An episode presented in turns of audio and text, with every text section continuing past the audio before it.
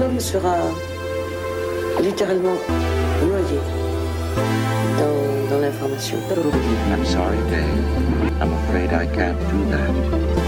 It's no good to know the future. En informatique, ça file à toute vitesse.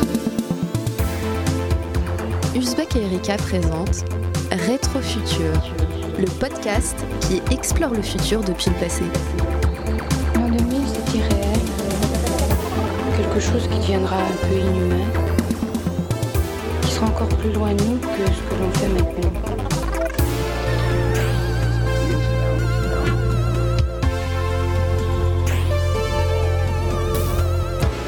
Demain est déjà écrit dans les livres, la musique, les films, la peinture, le théâtre. L'art, c'est sûrement le plus grand laboratoire du futur qui soit. Pas besoin d'équipe, pas besoin d'argent a priori. Et ce laboratoire est alimenté de manière illimitée, puissante. Et sans conséquences a priori physiques, sans risque, il est alimenté par les imaginaires. Dans Rétrofutur, nous explorons tous les mois les imaginaires passés et présents du futur qui ont habité nos invités. Quelles œuvres figuraient pour eux le monde à venir alors qu'ils n'étaient que bambins? Quels livres? Quels films? Quels morceaux leur ont donné envie de devenir ce qu'ils sont aujourd'hui, leur ont peut-être donné confiance en l'avenir ou pas. Salut à toutes et à tous, je suis Lila Megrawa, journaliste chez Uzbek Erika. Je serai votre pilote dans cette odyssée à travers les imaginaires du futur. Mon copilote d'aujourd'hui et parrain de ce podcast est, sans nul doute, un grand explorateur du futur. Pendant près de 20 ans, sa musique onirique et quasi thérapeutique a squatté les platines, les scènes du monde entier. Mais aussi les films, on se souvient tous de la bande originale planante du film Virgin Suicide de Sofia Coppola. On peut également évoquer le film euh, Swagger. Avec son binôme Nicolas Godin, il a exporté une certaine idée de la musique française auprès de millions de gens. Il a voyagé dans le monde de la musique seul ou à deux, sous plusieurs noms. Darkle, Starwalker, JB Dunkel, j'en oublie euh, certainement. Et son alias le plus connu, R, dont il est, si vous ne l'avez pas deviné, la moitié. Jean-Benoît Dunkel, bonjour. Bonjour. Merci d'avoir accepté euh, notre invitation.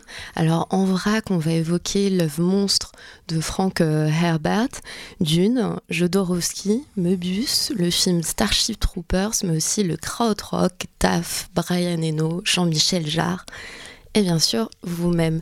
Mais avant d'entamer notre euh, petite séance de spiritisme culturel et rétrofuturiste, je vous propose de convoquer Marguerite Duras. Découvrons ce qu'elle disait de l'an 2000 en 1985. Je crois que l'homme sera littéralement noyé dans, dans l'information, dans une information constante sur son corps, sur son devenir corporel, sur sa santé, sur sa vie familiale, sur son salaire, sur son loisir. C'est pas loin du cauchemar. Alors, si on devait vous passer euh, au futur maître, si on devait mesurer l'état de votre euh, relation avec le futur, elle serait où? La jauge euh, Jean-Benoît Dunkel. Est-ce que euh, cette jauge, elle serait plutôt de nature pessimiste, optimiste? Euh, elle serait plutôt pessimiste à court terme et euh, optimiste à long terme. Ah, j'aurais pas parié euh, là-dessus. Ah ouais? Ouais. Non, c'est-à-dire que hum, en fait le futur euh, m'importe beaucoup, mais parce que j'ai des espèces de visions où ce sont des, des thèmes qui m'inspirent artistiquement, mais ce sont, ça reste des visions et je me permets pas d'être un technoprophète en disant qu'il va se passer ça ou ça, parce que le futur est incertain. Comme dit euh, Yoda dans euh, Star Wars, euh, toujours en mouvement est le futur, parce qu'il dépend un peu du présent. Et d'ailleurs aussi, je crois qu'en d'un- d'une façon physique et philosophique, on peut se dire en fait que le futur n'existe pas, mais que le passé existe plus que le futur, puisque en fait la trace du passé est dans le présent, mais le futur n'est pas encore. Donc, enfin voilà, par rapport Mm. à- au temps, c'est pas voilà, on peut faire une différence entre le passé et le futur, je trouve. en, ayant un, peu étudié les sciences et tout ça. ouais, parce que vous avez étudié les mathématiques et, la physique. Ouais, j'étais à la fac d'Orsay et j'ai une licence de physique appliquée. Je suis en maîtrise, mais j'ai, je suis devenu prof à un moment, donc du coup, j'ai pas pu la finir. Et du coup, je suis passionné par les, magazines scientifiques et j'en lis mmh. souvent, et dont, le vôtre en fait, que je trouve génial vraiment qui m'inspire énormément et que je lis souvent quand je pars en vacances, ça me donne plein d'idées. Et euh, voilà, donc en fait, c'est ouais, des, des, inspirations, des visions artistiques, pas forcément des prédictions, parce que, effectivement, comme dit Marguerite Duras, en fait, euh, comme vous le disiez tout à l'heure, euh, c'est vrai que le, futur est présent dans, dans l'information de maintenant, en fait, c'est-à-dire que les événements de maintenant, en fait, vont, enfin, les, les technologies, les, les, possibilités vont se développer en fonction de l'évolution de l'économie et de la société. Mm. Et on, peut, on a déjà sous nos yeux le futur, hein, et il suffit de, de comprendre ce qui va plus se développer par rapport à, à, d'autres choses. Bah, J'avais lu un livre génial qui est de Jacques Attali, qui s'appelle Une brève histoire euh, du, de, l'avenir. Et lui était comme, comme ça, en fait. Il, il avait un, une vision pessimiste à court terme, mais euh, optimiste à long terme. C'est-à-dire que enfin, l'idée générale, c'est qu'on est encore au Moyen-Âge, mm. sauf qu'on ne le sait pas. C'est-à-dire que sous prétexte qu'on fait des bombes atomiques et euh, des ordinateurs et qu'on a Internet, on pense qu'on est super évolué, mais en fait, le, niveau moyen d'évolution euh, de la maîtrise des sentiments et de, la barbarie humaine, en fait, et, elle reste quand même euh, voilà, très, très peu développée. Donc, du coup, on est, on est, on est encore des barbares. Mmh. Donc, ces trébuchements sont, sont normaux. Tout à fait, voilà. tout à fait normaux. On va passer à votre premier euh, objet culturel qui raconte euh, le futur. Quand vous étiez enfant, vous me direz, euh, vous me direz pourquoi. Quand vous êtes, je crois, des spécialistes incontestés du gadget, et bien souvent on a l'impression que les thèmes que vous retenez sont des thèmes scientifiques. Est-ce qu'il faut en conclure que le thème scientifique est un thème qui plaît beaucoup aux enfants? Oui, absolument. Alors, Pif Gadget aurait eu 50 euh, ans cette année. C'est un magazine qui a bercé des générations euh, d'enfants. On pouvait y lire des bandes dessinées, surtout trouver euh, des gadgets. Moi, je suis tombée, j'ai pas vraiment connu Pif Gadget, mais je suis tombée sur, sur une sélection des meilleurs, meilleurs gadgets, dont des poids qui sautaient quand on les approchait d'une source de chaleur, des alambics solaires pour transformer l'eau sale en eau pure. Donc c'est un magazine qui avait également une approche euh, plutôt, plutôt écolo. Alors pourquoi ce choix, Jean-Benoît Dunkel? Parce que euh, euh, ce magazine a bercé mon enfance. Je me souviens que j'achetais toutes les semaines au bureau de tabac. ça valait 5 francs, je crois. Mm. Et du coup, oui, j'adorais construire les gadgets. Et y avait, les gadgets étaient souvent dans des petits objets en plastique qui étaient scientifiques, un genre écolo. Donc il y avait ouais, le, four solaire, par exemple. Euh, ou des choses comme ça. Et euh, je me souviens de petits personnages, on, leur mettait euh, des graines sur la tête et en fait les graines poussaient, ça leur, ça leur faisait leurs cheveux, comme ça. Et donc, et dedans, il y avait des histoires assez délirantes, quoi. Et je me souviens de, deux choses, en fait. Enfin, il y avait plein de choses hein, dans, dans, cette bande dessinée, mais il y a d'une série, euh, je crois que ça s'appelait Les Voyageurs du Temps, un truc comme ça, où c'était dans le futur et c'était un personnage en fait qui avait euh, des, gants et, des chaussures qui lui permettaient de voler. Et il avait aussi un pistolet qui était un désintégrateur qui lui permettait en fait de, de désintégrer ses ennemis. Mais il n'y avait plus aucune trace, quoi. Il était désintégré, on voyait plus rien.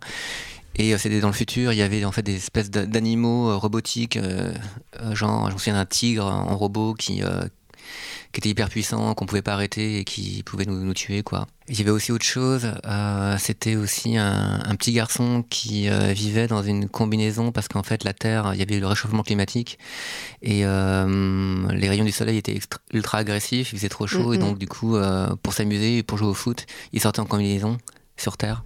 Et je pensais que enfin, c'était une vision assez bien vu en fait. Euh, déjà à l'époque, c'était euh, genre 1975, de la, du, euh, de, du réchauffement climatique qui va se passer et qui est, qui est là. Et donc du coup, voilà, enfin, je, le réchauffement climatique était, été présent chez moi très tôt. Et je trouve que vous avez été sensibilisé à la question très tôt grâce à Pif Gadget. Ouais. C'est ça qui est fou. Et ce qui est fou, c'est que les gens de ma génération, en fait, ont été sensibilisés à l'écologie très tôt. C'est-à-dire Mm. que ça fait 50 ans, en fait, quand, en France et en Europe, et en Allemagne, par exemple, et en France euh, particulièrement, qu'on est au courant, en fait, de la de l'évolution en fait du climat et qu'on est au courant en fait de, de ce que fait les industries en fait à la nature et et ce qui est un, un petit peu difficile c'est de voir que ça ne progresse pas en fait qu'on est toujours au stade fétal de, de, de- voilà de de, la transformation en fait de la technologie euh, pour améliorer en fait euh, les conditions de la nature et de l'homme et que ça évolue trop lentement en fait c'est On revient à cette idée de. euh, on est encore au Moyen-Âge, euh, voilà des idées. C'est une vision plutôt pessimiste. ouais Mais on est parti, on est parti de Pif Gadget. ouais C'est ça qui me, qui me fascine. Dans Pif Gadget, on pouvait aussi lire euh, des bandes dessinées devenues euh, aujourd'hui euh, cultes. Corto Maltese, euh, Raon. ouais Alors, il y avait ouais. rare dedans ouais Je crois en, en préparation de cette émission, vous m'avez parlé d'une autre bande dessinée culte. Une édition intégrale, je crois, vient d'être publiée. Il s'agit de la saga de l'Incal, bébé de Möbius et euh, du cinéaste euh, Jodorowsky. On y suit les aventures d'un détective euh, privé, plutôt loser, John euh, Defool. Alors l'Incal décrit un futur plutôt sombre pour, euh, pour les humains. La série ouvre sur, notamment sur une scène dans ce qu'on appelle Suicide Alley, qui est un lac d'acide. Alors qu'est-ce qui vous fascinait euh, dans cette série? Euh, ce qui est fascinant, c'est l'imagination et aussi la poésie qu'il y a Mhm. dedans. Au niveau des dialogues, hein, de Jodorowsky, je crois, euh, c'est euh, c'est un langage très poétique. C'est la poésie spatiale en fait, de la psychopoésie sp- spatiale. Il y a toute un une vision en fait de, de- de- du changement de la psychologie humaine et une ouverture totale sur euh, sur le sur la, la vision de l'univers Mm. complètement décomplexé de toute euh, culture, de toute éducation, de toute euh, même de toute science, où c'est l'ouverture d'esprit en fait de Jodorowsky que- qui, qui, qui est dans cette, dans cette série, dans cette bande dessinée que, que j'adore. Et effectivement, dans ce monde en fait, la vie euh, est répandue partout dans l'univers. Euh, L'homme peut voyager et est libre. Et, euh, et- et en fait, il, il a une conscience très aiguë de sa psychologie et, il est ouvert en fait à, je sais pas, à tous les, élé- les éléments en fait de, de l'espace, Mm. sans aucune, voilà. Enfin, on sent vraiment en fait dans cette série qu'il y a, il y a- enfin, c'est débridé et on s'est, on s'est vraiment, comment dire. Coupé de toute euh, religion, enfin de, religion dogme. culturelle, de tout Mm. dogme ou quoi que ce soit en fait. C'est ça que j'adore. Et alors si on, si on creuse du côté de l'histoire de la création de cette BD, on se rend compte qu'en fait la cale est née d'un échec euh, cuisant, euh, Ouais. d'un projet d'Alejandro euh, Jodorowsky, d'adapter avec Möbius, on en parlera un peu, un peu après, et bien d'autres, une œuvre majeure, gigantesque euh, de science-fiction, Dune. The planet is Arrakis, also known as Dune.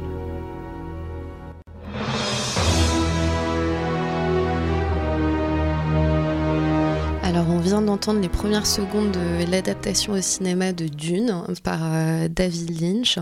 Nous sommes en 10 191. L'épice c'est le pétrole de l'univers et permet de voyager dans l'espace. Elle n'est exploitable que sur une seule planète hostile et évidemment la proie de toutes les convoitises. Les Atreides, les Harkonnens et l'empereur bataillent pour garder ou prendre le pouvoir. Au passage, euh, une partie de la bande originale est signée par euh, Brian Eno. Euh, je crois que ça, doit être un morceau dans, le film qui s'appelle Prophecy Theme, il me semble. L'histoire de cette adaptation est assez folle. En 1975, Alejandro Jodorowsky se met en tête de réaliser euh, Dune.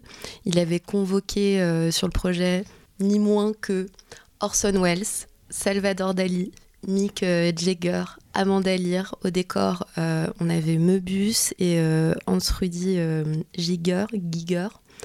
Euh, qui deviendra le papa d'Alien. À la musique, les Pink Floyd, Tangerine Dream et Magma. malheureusement, Jodorowsky et son producteur Michel Sédou sont lâchés. David Lynch reprend le projet bien des années plus tard sur la demande du producteur de Fellini, Dino de Laurentiis, et le film fait un four. Aujourd'hui, le réalisateur de Blade Runner 2049, Denis Villeneuve, entre autres, hein, euh, s'est mis en tête de l'adapter pour 2020. Euh, vous, Jean Benoît, vous pensez que c'est une œuvre impossible à adapter euh, ou pas? De quelle famille vous êtes? Moi, je suis tellement fan du bouquin euh, et de David Lynch et de Jodorowsky que j'aime tout. j'adore j'adore euh, Denis Villeneuve aussi. donc, enfin, je suis plutôt bon public, donc euh, je me dis que ça, je suis très impatient de savoir le film qui va en découler.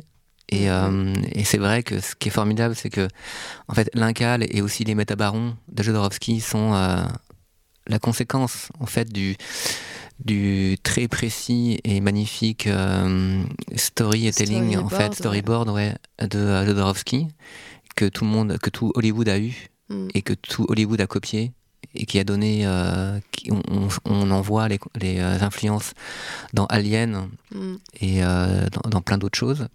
Dans Star Wars. Dans Star Wars aussi, ouais. Et euh, en fait, ça a nourri vraiment euh, l'imaginaire d'Hollywood euh, au niveau de la science-fiction. Donc en fait, Jodorowsky, c'est vraiment un, un, créateur unique et ultra influent en fait. Et euh, je pense que euh, vraiment, j'ai vraiment le sentiment que l'Incal et les Métabarons resteront. C'est une œuvre majeure en fait qui restera pour des générations, des générations en fait, mhm. vraiment. Et, euh, et enfin voilà, moi je prends tout et et j'adore aussi la version de David Lynch aussi. Ouais. ouais. Notamment en le revanche, passage. Euh, faut s'accrocher. Hein. Si, si on n'a pas lu le, oui, le bouquin comme moi faut vraiment, euh, faut vraiment s'accrocher. Mais je pense qu'à un certain moment, en fait, on accepte de pas tout comprendre. On se laisse porter. moi, j'ai trouvé ça euh, par moments euh, très beau et très onirique. Et... Ouais. Il y a des, en fait, il y a vraiment des trouvailles extraordinaires. En fait, le fait que l'épice, c'est-à-dire une substance, permette à des êtres de plier l'espace-temps. En fait, c'est seulement quelqu'un qui a été imprégné de la relativité d'Einstein peut en fait établir un tel concept. On peut le voir aussi dans le film Interstellar aussi, euh, qui euh, bon, comporte plein de délires euh, de science, de enfin, autour de la science physique, mais qui sont comment des espèces d'imagination pas forcément viables. Enfin, mm. c'est vraiment d'imagination autour de, la, de, voilà, de, de, la relativité d'Einstein. Et ce qui est génial, c'est qu'en fait actuellement, il y a, enfin, je, je, le vois dans la science, en fait, il y a ce, cette idée qui est hyper inspirante que en fait l'espace-temps est, est, lié à la gravité et que là, en fait, que la gravité, enfin, c'est l'idée que la gravité en fait crée le temps quelque part. Et, euh, et, en fait, dans Dune, il y a cette idée aussi que, en fait, que le temps, quelque part, est une espèce de vision, une espèce de, de quelque chose qu'on peut, qu'on peut maîtriser, qu'on peut, qu'on peut plier euh, euh, par la psychologie, quelque part, ou, ou par une substance hallucinatoire. Et c'est, c'est génial, quoi. Par les sons, le, le mouvement, l'art étrange correspond à ça. Ouais, aussi, oui. Ouais. Moi, j'ai pensé au pouvoir euh, de la musique dans cette scène euh, où ils arrivent. Dame Jessica arrive avec son fils euh, chez les Fremen et en fait, ils expliquent la, la, description, l'explication qu'ils donnent de l'art magistral. Moi, ça fait, ça m'a fait penser à la puissance de la musique. Oui, la, la puissance de, du son. Il y existe des, des, armes au son.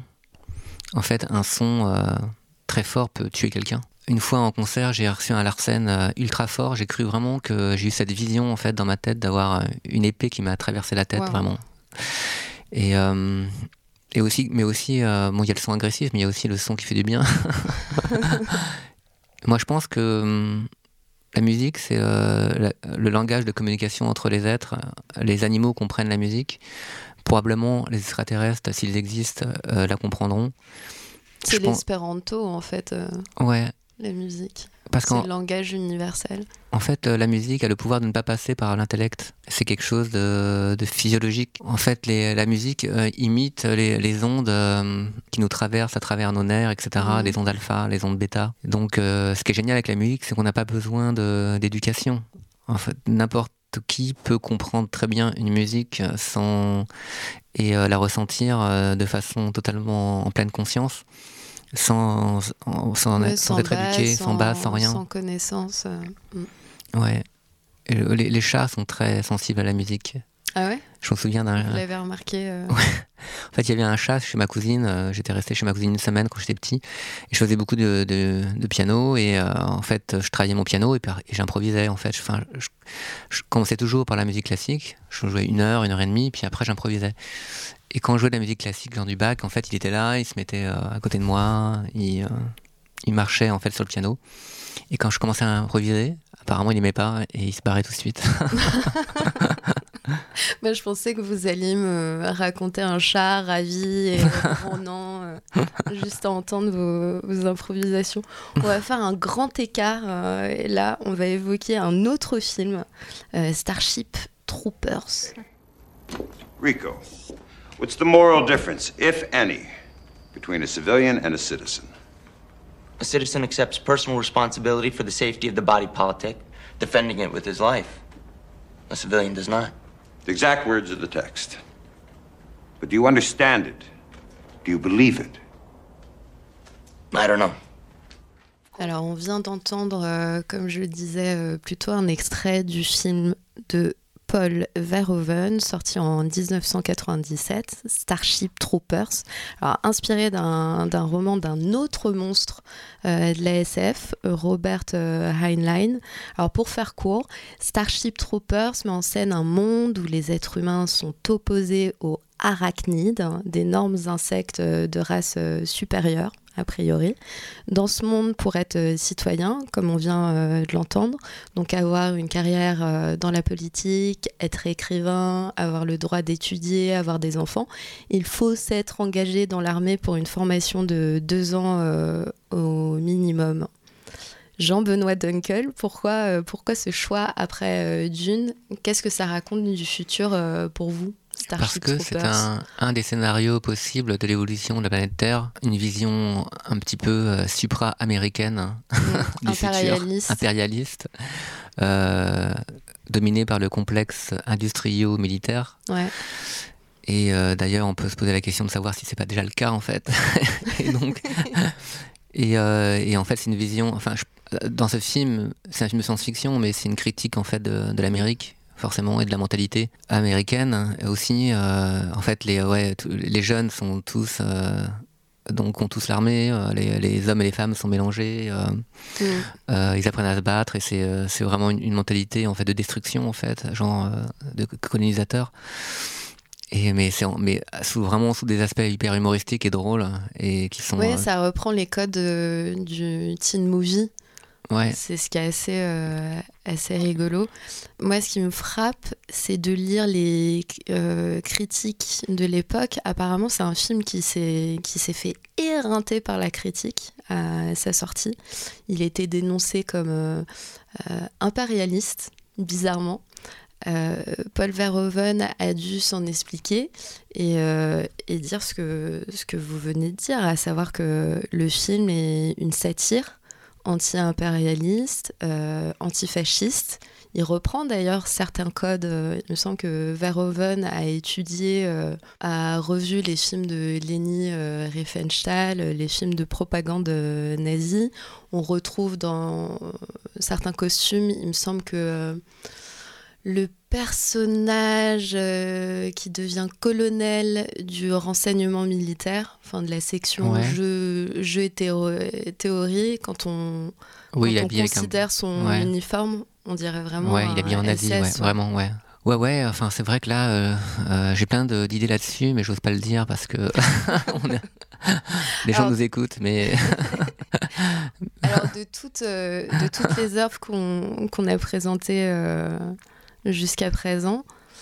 Euh, quel futur serait le plus désirable? Est-ce qu'il y a une technologie, euh, je ne sais pas, présentée dans l'Inca, les, euh, les métabarons, peut-être d'une, voire Starship Trooper, dont vous vous dites, si, si ça arrivait aujourd'hui, ce serait un beau signe d'espoir? Dans Starship Trooper, par exemple, les gens sont mélangés, c'est-à-dire qu'il y a enfin le côté positif de ça, c'est qu'on voit que les euh, les gens de couleur, les femmes, les hommes Mm. sont tous mélangés, font partie, ils sont tous à égalité. Ouais, les meufs sont badass Ouais. dans ce dans ce film. Ouais, voilà. Et euh, du coup, ça, euh, pour moi, c'est quelque chose de positif dans le Mm. sens où je pense qu'on va vers ça, vers l'abandon de tous les clichés et, et tous- tous les sexismes euh, possibles et imaginables. Euh, sinon, une, une technologie quoi, qui pourrait apporter le bonheur sur Terre. euh, Un signe d'espoir. Dans Dune, par la- exemple, le fait que pouvoir voyager dans le temps sans la technologie, qui à mon avis est, il y a quelque chose de vrai dedans en fait. C'est-à-dire que je, je pense que euh, on va arriver en fait à, à pouvoir voyager euh, très loin. Euh, parfois, quand on imagine, euh, enfin, un- je sais pas comment, ça porte un nom, ça. Le fait, par exemple, que dans Jules Verne, dans les romans de Jules Verne, en fait, on voit euh, le futur, mais avec euh, les matériaux Ouais. de, de, de- de l'époque. Tu vois, euh, le fait que dans les 50, en fait, on imagine extraterrestres euh, avec des soucoupes volantes faites en de métal. Tu vois, le, fait qu'en fait, on n'arrive pas en fait à, à imaginer d'autres nouvelles technologies. Mhm. Euh, et euh, en fait, ce qu'il faut bien réaliser, c'est que de nouvelles technologies vont, vont apparaître, en fait.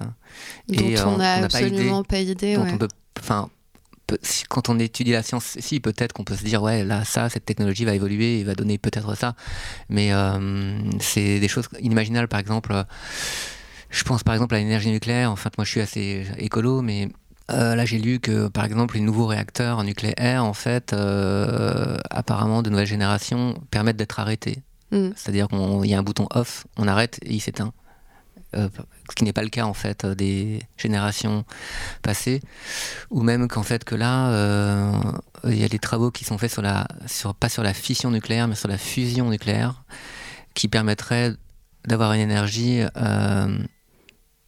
extrêmement importante euh, sans avoir de déchets nucléaires, par exemple, sans, sans produire de déchets nucléaires. Euh, Il y, a- il y a aussi, euh, j'ai lu aussi. Ça, c'est une perspective. ouais. Ouais.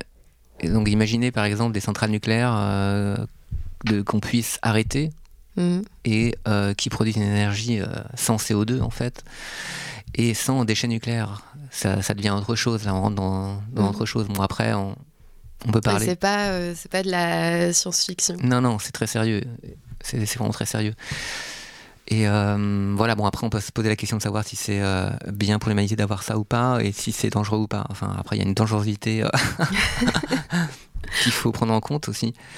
On va revenir sur vos inspirations musicales.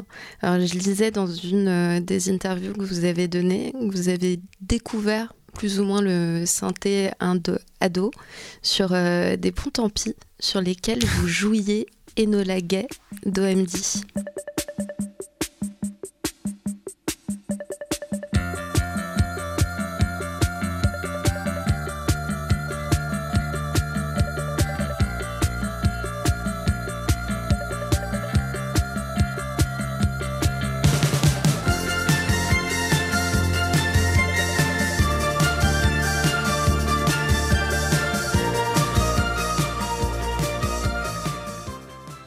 Vous avez découvert euh, le, synthé ado sur des euh, bons tant pis.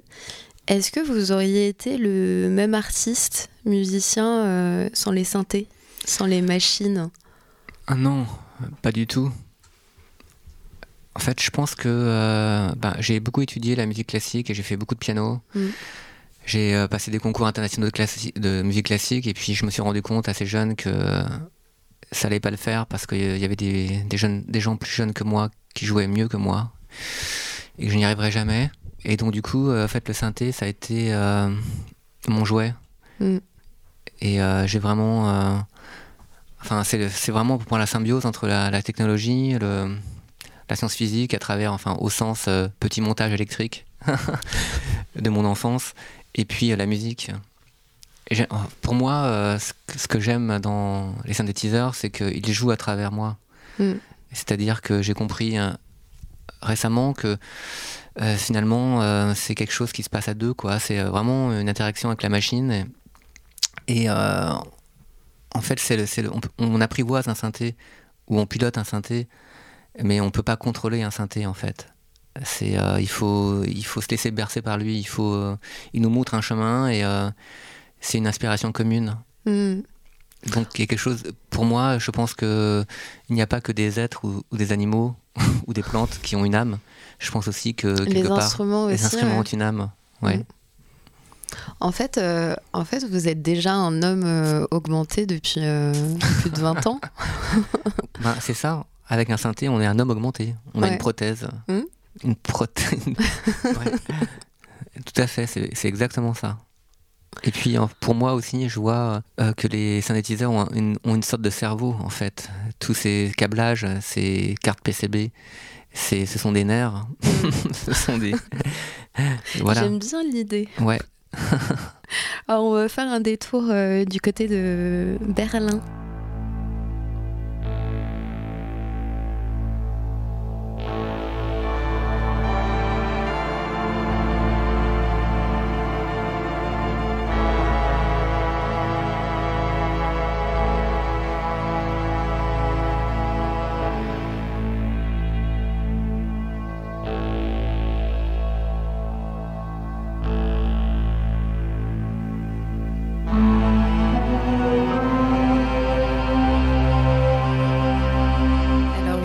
Je viens de me faire euh, un petit kiff euh, personnel. On vient d'entendre euh, Varsova de l'album L'eau de David Bowie. On est en 1977, 76 me semble. Euh, 77 quand sort euh, l'album. David Bowie euh, croise à Berlin Brian Eno. Euh, Bowie alors particulièrement marqué par euh, le krautrock de Kraftwerk et Neu. Euh, c'est une de vos références aussi, il me semble, le krautrock. Et puis aussi euh, Brian Eno, euh, j'imagine. Complètement. Euh, David Bowie et Brian Eno sont mes deux idoles. Et ils ont été réunis euh, sur, euh, sur cet album-là. Ils ont travaillé euh, en- encore après ensemble, hein, il me semble. Et en fait, ce qui est fou, c'est quand on écoute cette musique et qu'on se dit que cinq ans plus tard, David Bowie allait exploser dans le monde entier avec Let's Dance et que c'est le même mec, c'est le même artiste. C'est fou, quoi. Enfin, c'est l'am- l'ambiance, l'atmosphère en fait de cet album, de cette phase B en fait euh, Mm. de l'eau, qui est ultra électronique et qui est de la musique expérimentale quelque part, qui est euh, qui est formidable, qui est tellement. Enfin, pour moi, ça évoque des paysages incroyables euh, dans ma tête. Et j'ai vraiment, en étant adolescent, j'ai j'ai écouté cet album en, en boucle. J'ai même beaucoup, j'ai beaucoup fumé de pétard aussi dessus. mais j'ai arrêté de fumer il y a très longtemps parce que euh, je peux pas supporter. Mais euh, je- voilà, j'ai ces souvenirs-là en fait de d'expériences euh, psycho-hallucinatoires. Sur euh, l'eau Ouais. de euh, David Bowie et Brian Eno. Pourquoi cette fascination pour euh, Brian Eno? Brian Eno revient assez souvent euh, dans les interviews que vous, vous donnez comme grande inspiration musicale. Parce que ce qui est formidable, c'est que il, c'est un, il était claviériste de Roxy Music. Mm. Et puis, je pense qu'après, il a essayé de faire des albums un peu pop, tout seul, en faisant des chansons, etc. Et, et à un moment, il y a un clivage. Je sais pas ce qui s'est passé. Il euh, se met à faire des albums complètement avant-gardistes, euh, Ouais. d'une musique inconnue, inouïe, euh, avec des synthétiseurs et des modulaires, où c'est de la musique ben, ultra contemporaine, ambiante, quelque part. Et c'est le, le- et il se met à faire ça en fait. Il a fait, je sais pas, ben, je sais pas une vingtaine, je sais pas 30 ou 25 albums euh, comme ça et qui sont euh, en fait des albums de référence qui resteront à jamais parce que c'est euh, de la musique contemporaine en fait. C'est de la musique qui n'existait pas avant. Mm. Et euh, c'est voilà. C'est de la musique du futur. C'est vraiment de la musique du futur. Ouais. C'est euh, basé sur des textures et qui voilà qui sont vraiment ultra nouvelles et ultra avant-gardistes.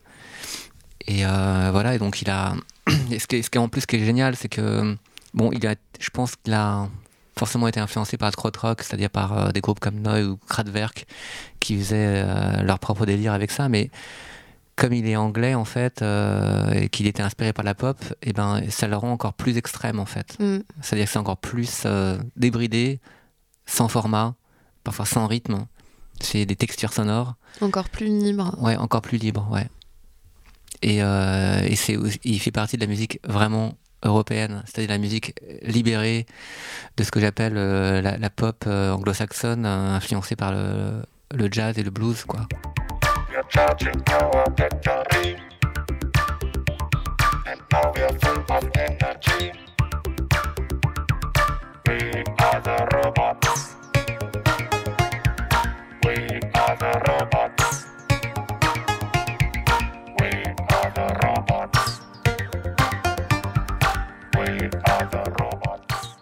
Alors, on a passé euh, Kraftwerk. Ouais. Racontez-moi un peu votre rapport à Kraftwerk, euh, parce, que, parce que pareil, euh, de la même manière que Brian Eno, c'est aussi une de vos, une de vos grandes influences. Énorme influence. R, enfin moi et Nicolas et notre groupe sur scène, on a, on a joué à Düsseldorf euh, il y a deux ans euh, en première partie de Kraftwerk pour un concert. Oh, stylé. Il y avait, euh, je crois, une 15 000, 20 000 personnes. En fait, j'avais vraiment vu une, une mer de gens. Enfin, ça, ça dépassait en fait le, le concert, quoi. Ça, ça continuait dans les rues en fait de Düsseldorf. C'était incroyable. Et euh, donc c'est ouais, c'est un très beau souvenir. Et, mais euh, ce que j'admire euh, dans, ce- dans ce groupe, c'est ben, le, le concept en fait du groupe, quoi, Mm. qui est radical, c'est-à-dire faire de la musique harmonieuse, des morceaux pop avec que des synthés. Ouais. Que, que le- les personnes en fait du groupe se- sont derrière en fait le groupe, c'est-à-dire que c'est l'image du groupe qui est le plus important, c'est l'union du groupe qui est sa propre image qui, qui ressurgit. Le fait, enfin une radicalité en fait dans l'utilisation de leur musique, c'est-à-dire qu'il n'y a aucune synchro, ils refusent toute synchro. Je crois qu'à un moment ils refusaient toute interview. Ah ouais? Ouais. On m'avait raconté, j'ai lu quelque part, j'ai lu un bouquin en fait écrit par un des membres de Kraftwerk où il raconte que hum, une fois il y a une interview programmée, genre à 18h un jour, et, et, euh, donc 18h avec un numéro de téléphone. Et euh, en fait, un des mecs de Kraftwerk à 18h pile prend le téléphone, décroche pour voir s'il y a quelqu'un au bout du fil, et il n'y avait personne parce que le mec était un peu en retard. Il a raccroché, l'interview ne s'est pas faite. c'est une peu de. Voilà. Et euh, d'ailleurs, je me demande d'ailleurs euh, si en fait c'est vraiment si important de ça de faire des interviews quand on est musicien. Mais dites pas ça Bon, après, je dis ça, mais je, on en a fait beaucoup. Et ça a sûrement joué un rôle dans, dans le succès de R, quoi. Mais euh, Mm, mm. voilà. Mais sinon, oui, euh, enfin, Kraftwerk. L'importance de Kraftwerk. Qu'est-ce qui reste de Kraftwerk, euh, vous pensez, dans la musique euh, d'aujourd'hui? Kraftwerk a tout inventé. Ouais. Le rapport avec la, enfin, la- la- le rapport avec le synthétiseur et la musique électronique, c'est les premiers à avoir euh, vraiment euh, fait que de la programmation. Enfin, Mm. c'est pas de la programmation. En fait, ils, ont, ils jouaient les synthés parce qu'ils les synchronisaient ensemble. C'est pas enregistré avec des ordis en fait, c'est enregistré avec des bandes. Et euh, il y a vraiment un, ben, ce dont on parlait tout à l'heure, vraiment une, euh, un concept homme-machine vraiment Ouais. réel, quoi. C'est-à-dire que le synthé, la machine, devient l'extension euh, de la main du, du manipulateur et, euh, et euh, Ils y ont même consacré tout un album, l'un des plus connus, baptisé Man Machine. je ouais, crois. Man Machine, il y a Computer Love, il y a, il y a Ouais. We Are the Robots, et voilà, il y, y a tout ça, quoi. Ce qui est formidable aussi, c'est que euh, dans, ce que dans le bouquin que j'ai lu aussi, il explique que, en fait, que Kraftwerk continue sans eux. Que, en fait, ils ont, euh, enfin, je sais pas, ils ont samplé tous leurs sons, ils ont, ils espèrent que, en fait, d'autres membres de Kraftwerk, en fait, continuent Kraftwerk. Et euh, à l'heure actuelle, il n'y a Ah, qu'un seul membre de Kraftwerk. Groupe euh, original. open source, oui. Ouais, voilà, c'est ça. Qui interviendra Voilà, un groupe open source. Exactement. Voilà.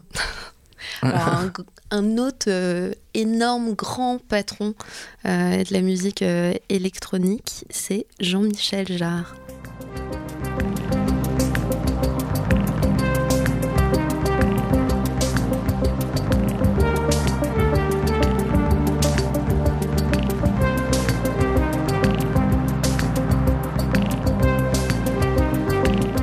Vous nous regardez pas que du côté allemand, Ouais. du côté outre-Rhin. Euh, vous êtes aussi inspiré, euh, inspiré en France, inspiré par le grand Jean-Michel Jarre. C'est-à-dire que quand j'étais petit, adolescent, euh, j'ai écouté comme beaucoup de gens Equinox et Oxygène, Ouais. qui sont pour moi euh, deux albums euh, vraiment hallucinants et ultra inspirés. hein. Et c'est vraiment, euh, ben oui, euh, Jean-Michel Jarre a créé vraiment euh, deux albums magnifiques. En plus, euh, maintenant, enfin, en ayant toute l'expérience d'enregistrement que j'ai, je me rends compte de, enfin, de l'excellence de cette musique. enfin, on peut ne pas aimer en fait euh, finalement l'ambiance ou le côté un peu rétro du truc, mais euh, la façon dont ça, dont a été fait, c'est admirable parce que hum, je pense que c'est- fait en 8 pistes, apparemment, d'après ce que j'ai compris. Mm. Donc tout est joué, tout est synchronisé, c'est pas de l'ordi. Et pour avoir ce son-là et obtenir ça avec un 8 pistes, je pense que c'est euh, il faut une, il faut une intelligence technique et musicale euh, assez élevée, je pense. Mm. Et donc euh, voilà, donc j'admire en fait ce travail. Enfin, pour moi, c'est aussi ça me donne beaucoup d'espoir. Je me dis, enfin voilà, avec avec peu de choses, en fait, tu peux faire un- bâtir un monde incroyable, sonore, ultra imaginaire et qui peut vraiment rayonner dans le monde entier. Donc et j'ai, enfin, quand j'étais petit, j'étais très impressionné par le. Je crois que j'avais vu un clip à la télé où c'est en fait un petit bon, un petit robot euh, automa- automatique qui marche sur une table de mixage. Et c'était, je crois, le plus loin le clip d'un des morceaux de Oxygène ou Equinox. J'avais trouvé ça hyper inspirant. Ça m'avait complètement marqué, quoi. Alors dans mon euh, questionnaire avant euh, l'émission, je vous ai demandé quels étaient les titres d'air dont vous pensez euh, qui véhiculent une prédiction du futur, euh, dont vous vous êtes dit ah euh, bien joué, bien bien deviné, et vous m'avez alors euh, cité, je crois. Trois, trois morceaux, Universal euh, Traveler et euh, le, soleil, le Soleil est près de moi et Caramel. Air. Prisoner. Prisoner, pardon.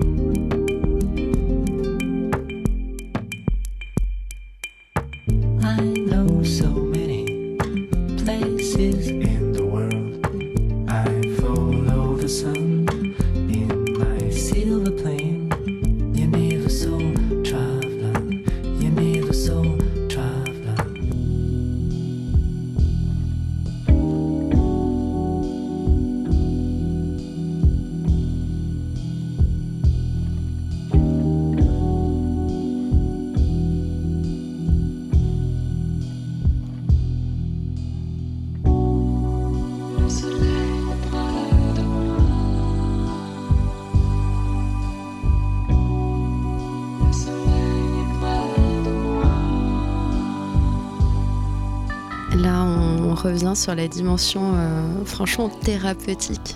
Je viens de l'éprouver de, de votre musique. Alors pourquoi, pourquoi vous dites de Universal Traveler, Le Soleil est près de moi, et Caramel euh, Prisoner, qui sont des, des morceaux peut-être futuristes? Bien, dans le son, euh, comme tu l'as dit, c'est vrai que c'était un son médicinal. Mm. À l'époque, je m'en souviens, c'était. En fait, moi j'avais une famille, tout ça, j'avais euh, pris le parti de. En fait, euh, d'arrêter mon travail, de faire que de la musique. C'était un risque énorme et je sentais un, stress très, très intense parce que quand tu as 25 ans, 26 ans et que tu te lances dans la vie active, que finalement tu te dis que tu vas devenir artiste et tu vas faire de la musique planante en pleine house, house music, euh, tu vois, mondiale mouvement de de house music, euh, tu te dis, euh, ça, c'est un, un- un gros pari, quoi. Et donc, du coup, il y avait une ouais. espèce de stress. Enfin, je suis quelqu'un de façon hyper anxieux, comme beaucoup de gens. Il y a toujours un, quelque chose en fait, de vibratoire et d'anxieux en moi. Et en fait, la musique, c'est vraiment ma thérapie. C'est-à-dire que, comme beaucoup d'artistes, en fait, je fais le contraire de ce que je ressens, ou je- Mm. euh, dans la, du contraire, enfin, je fais la musique qui me permet d'avancer. Et donc, Ouais. du coup, euh, j'ai tendance à faire une musique ultra planante et ultra médicinale qui me calme profondément, comme Ah, un espèce de médicament. Profondément euh, énervé ou peut-être anxieux. Ouais, voilà. Euh, Et, et d'ailleurs, par analogie, et au contraire, je pense que les groupes de rock ultra violents sont souvent des gens plutôt calmes, euh, en dehors de la vie. Enfin, par exemple, j'ai croisé Iggy Pop, par exemple, une ou deux fois, et c'est quelqu'un d'ultra posé. Ah et par contre, en fait, quand il monte sur scène, ça devient un animal sauvage. Et aussi, euh, enfin voilà, j'ai aussi pu observer aussi que des gens, euh, des artistes qui font de la musique hyper peace, Mm. hyper euh, genre euh, communautaire, parfois sont beaucoup moins sympas qu'on le croit. Ils sont beaucoup plus stressés qu'on ne le croit, quoi. Donc, euh, enfin, je, je crois à ce aussi principe. des comiques euh, que ce sont assez souvent Qui n'ont pas de le sens de l'humour. grands dépressifs. Ouais, Non, ouais, non, aussi, si, ouais, c'est vrai. De grands dépressifs. Ouais, ouais. c'est une théorie euh, intéressante, ouais. Mais pour revenir à ta question, c'est que, bah, enfin, je sais pas, la vibe générale, euh, de ces morceaux-là, de R, c'est que euh, finalement, c'est une- quelque part une espèce de vision du futur euh, apaisée, Mm. mais une vision très lointaine où en fait, où, où, en fait, il n'y a plus de. Enfin, l'homme est, est uni, il est en, il ne pense qu'à son, son propre plaisir, que s'améliorer aussi, qu'il exerce en fait. euh, il fait du yoga en permanence, euh, qui- que les machines l'aident en fait à s'améliorer Mhm. à- de façon physique et aussi euh, mentale, et que finalement il voyage et que et sa préoccup- préoccupation principale, c'est d'être en harmonie avec la nature, avec les éléments, et euh, qu'il admire le, le soleil, euh, la nature, les, euh, les arbres, les planètes, et qu'il peut voyager librement dans tout l'univers. Donc, euh, enfin, c'est un peu ça. On va passer, on va faire un saut, euh, un saut dans le temps euh, vers mars 2019, je crois. Lovely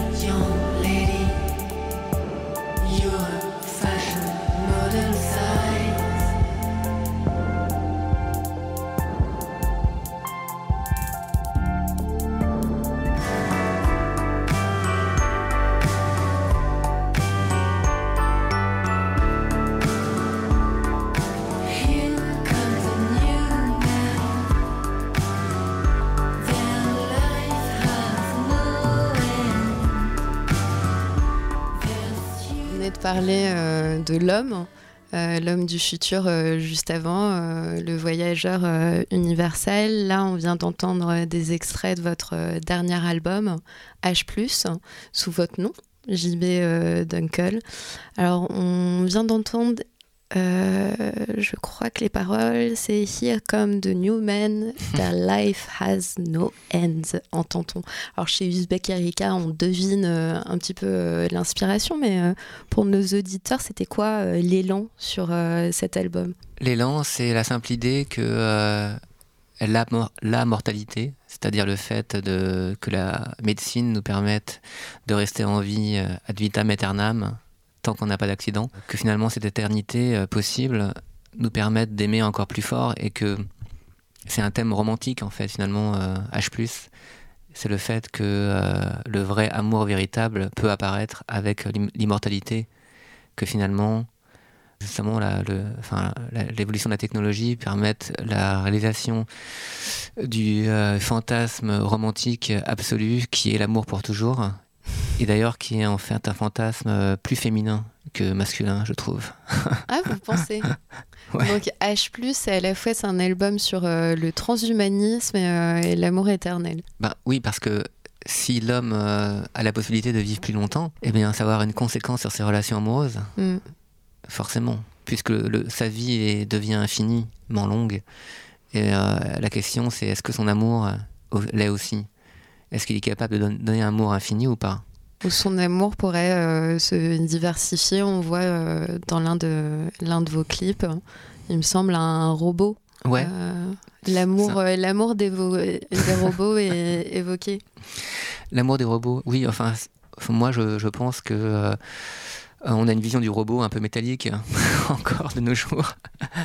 Mais euh, je pense qu'avec l'évolution de la technologie, euh, dans un futur euh, assez lointain encore, la machine va fusionner avec l'homme en fait. Mm. C'est-à-dire que euh, la technologie va permettre d'inventer des, tissus organiques, robotiques, et on- qu'on va pouvoir inventer en fait des êtres artificiels Mm.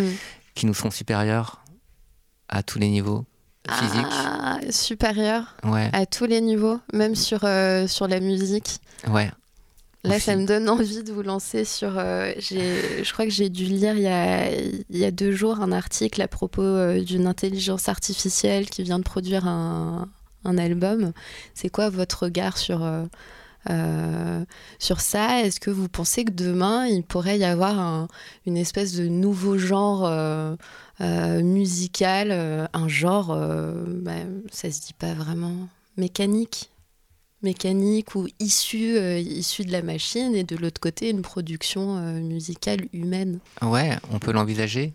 Et d'ailleurs, c'est génial ce que vous dites, parce que du coup, euh, je pense que si un musicien veut créer un truc nouveau, et je devrais pas dire ça, mais parce que j'y ai déjà pensé, et ben c'est justement de se faire passer pour une intelligence artificielle. Mais en fait, je suis partagé. C'est-à-dire que d'un côté, mon côté scientifique et ma connaissance très modeste de la technologie me dit que, ok, l'homme artificiel du futur, euh, doté d'intelligence artificielle, va nous dépasser Mm. à tous les niveaux et va pouvoir créer des morceaux euh, sublimes parce qu'il n'y a aucune limite dans l'évolution des machines. C'est que toute, lim- toute limite qu'on imagine est, une, une- est portée par le, le sentiment humain que finalement que l'humain est supérieur en fait. Mais non. On le, voit- en fait, la science nous démontre que le problème c'est que la- en fait la, science évolue tellement vite, de, de façon exponentielle que tout est possible euh, maintenant. euh, Pour, enfin, on peut imaginer plein de choses pour l'évolution de la machine et je pense que créer de la musique, ça va lui poser aucun problème, quoi. Mais Alors, une musique sensible. hein. oui, alors c'est ça le. C'est ça le bémol Mais oui, la réserve. euh, elle- elle- oui, la sensibilité euh, de la machine, je pense, va pouvoir exister. Mais en même temps aussi, mon côté euh, humain me se dit que c'est la question de la souffrance, c'est-à-dire et de- aussi de la possibilité de la mort. C'est-à-dire est-ce que le fait de faire quelque chose de beau pour un humain n'est pas euh, dû au fait qu'il sait qu'il souffre et qu'il sait qu'il va mourir et que ça donne euh, quelque chose de tellement intense en fait à sa, à sa vie et à sa production que c'est unique et que seulement un, un être euh, mortel et limité peut produire une telle beauté et que l'exemple en fait c'est par exemple les oiseaux le chant des oiseaux peut être ul- enfin ultra artistique ultra beau ultra puissant ultra spirituel et ce sont des petits moineaux avec un tout petit cerveau Mm. avec une toute petite vie. Et donc, euh, en, fait, est-ce que l'art, est-ce que la beauté de l'art, en fait, euh, euh, est-ce que le fait que, ouais, que, les, que des, robots hyper puissants, en fait, vont faire une œuvre vraiment aussi belle que les êtres mortels et limités C'est c'est ça, en Mm. fait, la vraie question. Alors, je sais pas. Ouais, vous êtes, euh, vous êtes partagé. Je réfléchis Je- en, je suis en partagé, même temps, ouais. Euh, je, je crois que j'ai dû voir euh, il y a quelques mois en Gain au festival, comment il s'appelle ce festival des arts numériques au Centre des Arts d'Anguin. Ça me, ça me revient pas, ça a lieu tous, les, tous les deux ans. Et il y avait une, il me semble, une chanteuse virtuelle, une hologramme, je crois issue de je ne sais plus euh, quelle entreprise euh, japonaise. Ça c'est pareil, c'est un... C'est quoi votre, euh, votre regard aussi sur, euh, sur le, futur de, euh, du, peut-être pas du concert, mais euh, de la représentation euh, musicale? Est-ce que est-ce qu'on peut aller jusque-là? Est-ce que l'intelligence artificielle peut aller, euh, ou la, la réalité virtuelle peut aller euh, jusque-là, simuler euh, si- simuler, j'ai quasi envie, envie de dire les émotions suscitées par, par un concert face, face à un concert. Ah ouais, totalement. Il n'y a pas plus physique que, que des artistes sur scène Ouais, performant, euh, performant euh, de la musique ou un, ou un spectacle. oui, mais on peut imaginer, par exemple, que C'est quasi cette, euh, sensuel. Ouais, mais peut-être que justement, on peut imaginer que cette int- intelligence artificielle soit en relation avec les émotions des auditeurs à travers des Mm. capteurs et qu'en fonction de leurs émotions, elle puisse en fait euh, délivrer euh, la musique euh, qui procure le plus d'émotions en analysant justement leurs réactions, par exemple. Oh, c'est terrible. la musique, divertissement. et- Mais euh, en fait, je crois que c'est la, la question que, que tu poses. C'est à peu près la même. C'est est-ce qu'on peut euh, avoir du, du vrai plaisir en faisant l'amour avec un robot? Ça revient, on revient encore euh, à l'analogie euh, création musicale versus sentiment amoureux, sensualité, sensibilité. On tourne, on tourne. euh, Mais moi, je pense que oui, parce que, enfin, évidemment, là, euh, actu- dans l'état actuel de la technologie, euh, on a en fait en face de nous des poupées gonflables améliorées, mais, mais, mais je sais pas, dans 2000 ans, quoi. Ce sera, je sais pas, on peut imaginer des êtres synthétiques hors du commun. Peut-être. Peut-être qu'on Ouais. sera tous euh, de toute façon euh, clonés, comme euh, dans la possibilité du Nil de Michel Houellebecq. Ouais. Que de toute façon, on n'aura plus aucune enveloppe corporelle. Non, ou alors l'humain aura disparu et en fait l'humain est juste le modèle de base de, qui a enfin, que, que la machine va imiter et que après que la machine va éliminer parce qu'on on sera juste totalement inutile socialement et économiquement aussi ouais. Et que finalement en fait on est un peu les dieux préhistoriques des machines quoi C'est-à-dire, euh, en fait, on, on les, on les a créés, mais on, on va créer la peut-être la, la, la race supérieure synthétique euh, des êtres du futur qui, euh, dont le corps va pouvoir évoluer s'adapter en fait au voyage interstellaire, ce qui n'est pas le cas pour nous. Parce Mhm. que euh, on peut se poser la question de savoir si en fait on peut vraiment quitter la Terre et que finalement peut-être que l'humanité qui va se synthétiser dans les machines euh, existera, enfin son âme existera à travers les machines et va voyager dans l'espace grâce aux machines. Ah, c'est une idée intéressante, ouais. Moi je pense Ah, que c'est il y un des scénarios possibles. c'est un des scénarios possibles. On va, on va passer à.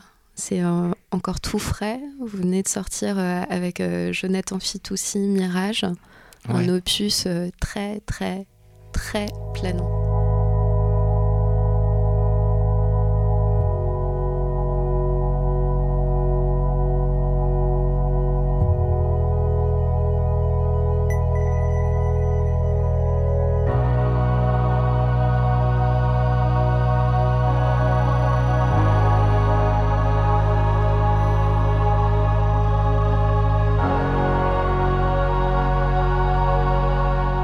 Jonathan Fitoussi, euh, c'est un compositeur euh, de musique euh, électronique. C'est aussi un rejeton du groupe de recherche musicale, l'INA GRM, qui a été fondé ou cofondé. Je suis plus sûre, il me semble que c'est fondé par Pierre Schaeffer, l'un des grands patrons aïeuls de la musique électronique. Est-ce que vous pensez qu'il y a encore des champs à explorer de la musique?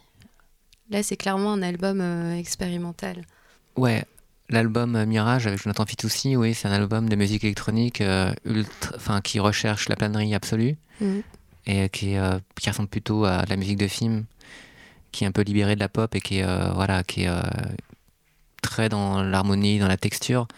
Et ce sont des instrumentaux. Et je suis très content d'avoir fait ça avec Jonathan parce que l'album vraiment, j'ai l'impression, a un effet sur les gens quoi. Ça m'a, enfin, Mhm. on l'a sorti sans, sans personne, quoi, vraiment euh, sur, mon, sur ma société. Et puis, euh, je suis content du résultat. Et, euh, mais pour en revenir à ta question, euh, ben oui, en fait, il y a plein de nouveautés possibles, euh, notamment pour le GRM, parce qu'en fait, le GRM, euh, c'est euh, un groupe de recherche musicale qui euh, fait des expériences surtout sur euh, la diffusion du son.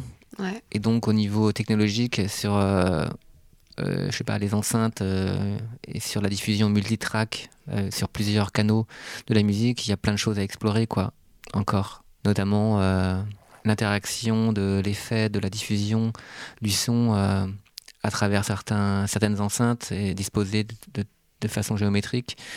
En fait, le, le corps réagit différemment. Mm. Euh, et puis l'écoute La aussi. voix, la voix aussi. Je crois que j'avais, j'avais découvert un, le spectacle s'appelait Only the Sound Remains. Euh, il me semble que c'était sur une œuvre d'une grande euh, compositrice euh, finlandaise. L'interprète principal, c'était Philippe Jarouski.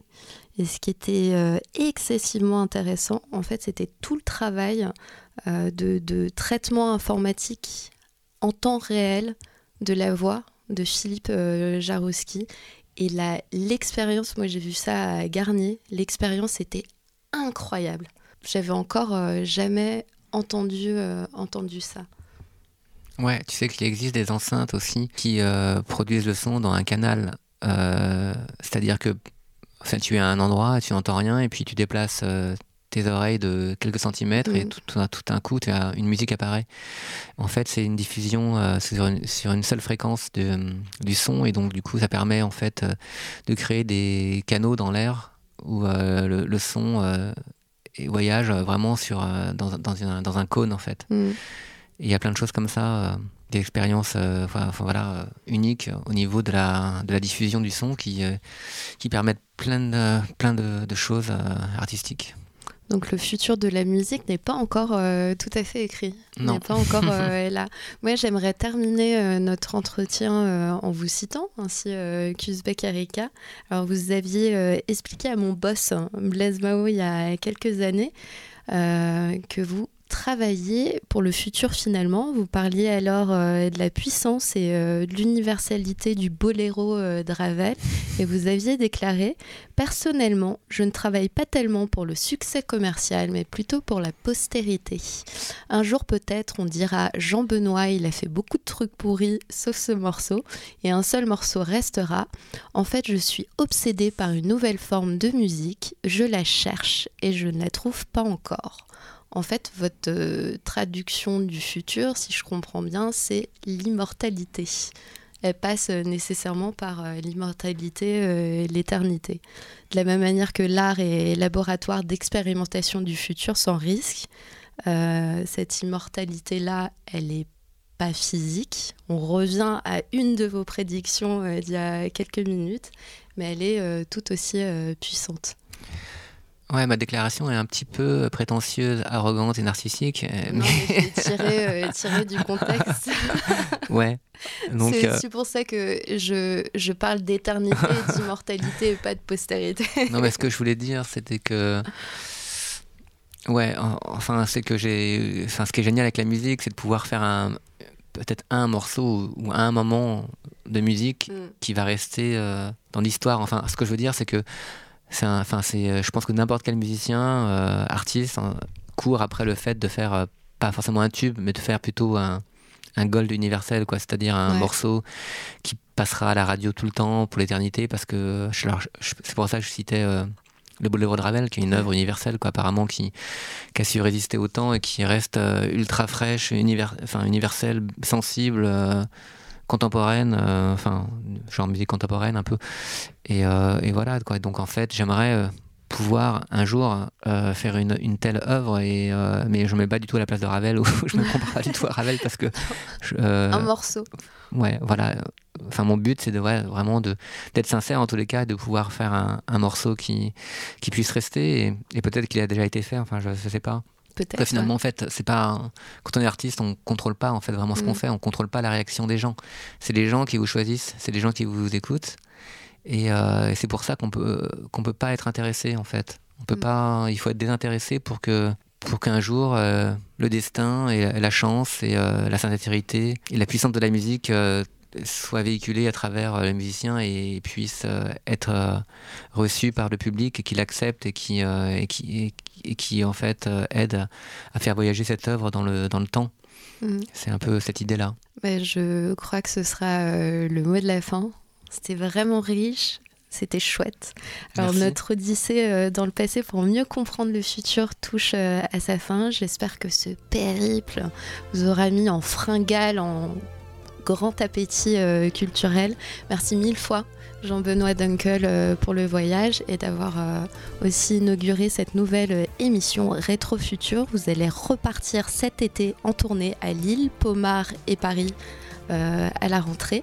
Merci à l'excellente Romane Munier, taulière des podcasts euh, chez Uzbek Erika et qui veille toujours au grain euh, derrière sa console. Et merci à Jérôme euh, Laperruque et Wilfried hein, pour notre euh, si joli générique. Au mois prochain pour une nouvelle exploration du futur. À bientôt.